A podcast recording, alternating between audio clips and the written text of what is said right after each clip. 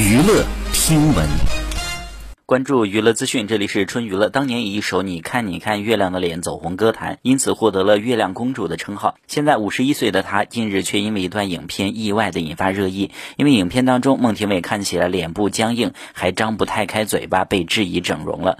十四号，孟庭苇本人发文否认整容，她说：“我很健康，没有面部僵硬，更没有做过任何的整容手术。”好，以上就是本期内容，喜欢请多多关注，持续为您发布最新娱乐资讯。